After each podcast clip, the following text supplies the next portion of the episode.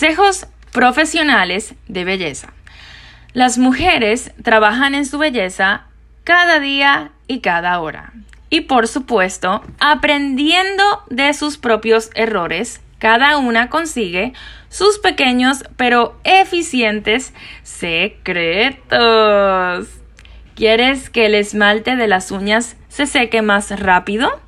Pon los dedos con las uñas pintadas en un recipiente con agua helada. El tiempo de secado se reducirá notablemente. Antes de aplicar el esmalte, pon un poco de aceite de oliva en las cutículas. De esa manera podrás eliminar fácilmente el esmalte sobrante. Si a menudo necesitas corregir tu manicura, pero no tienes tiempo para hacerlo apropiadamente, siempre ten algunas lentejuelas a la mano. Será suficiente aplicar un esmalte transparente sobre el esmalte viejo y por encima poner las lentejuelas del tono adecuado. Tus uñas se transformarán al instante. Si utilizas accesivos para las uñas,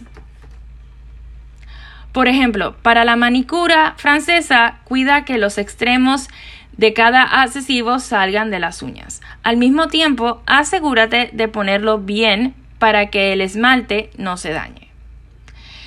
Eliminar lentejuelas pequeñas de las uñas es muy sencillo.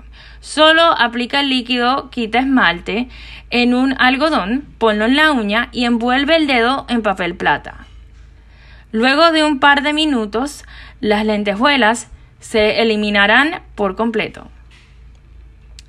Después de aplicar, ahora estamos hablando del cabello. Muy importante eso que nuestras chicas lo escuchen. Después de aplicar acondicionador en tu cabello, prueba distribuirlo por todo el largo del cabello y deja que se seque sin cepillarlo. Esto hará que el cabello no se enrede. Cuando te seques el cabello usando una secadora, eh, la secadora no es la de lavar ropa, es, es el blower. Para lograr un volumen mayor empieza el secado con las raíces del pelo.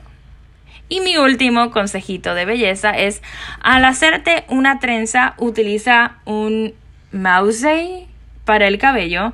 Así incluso este peinado tan sencillo lucirá más lindo si lo dividimos con la peinilla. Eso es lo que significa el mouse. Eh, eso es en el, vocabulario de belleza. Bueno, chicas y chicos, muchísimas gracias por siempre son sin, perdón, la trabalenguas enredado. gracias por sintonizar siempre eh, mis podcasts. Los quiero mucho.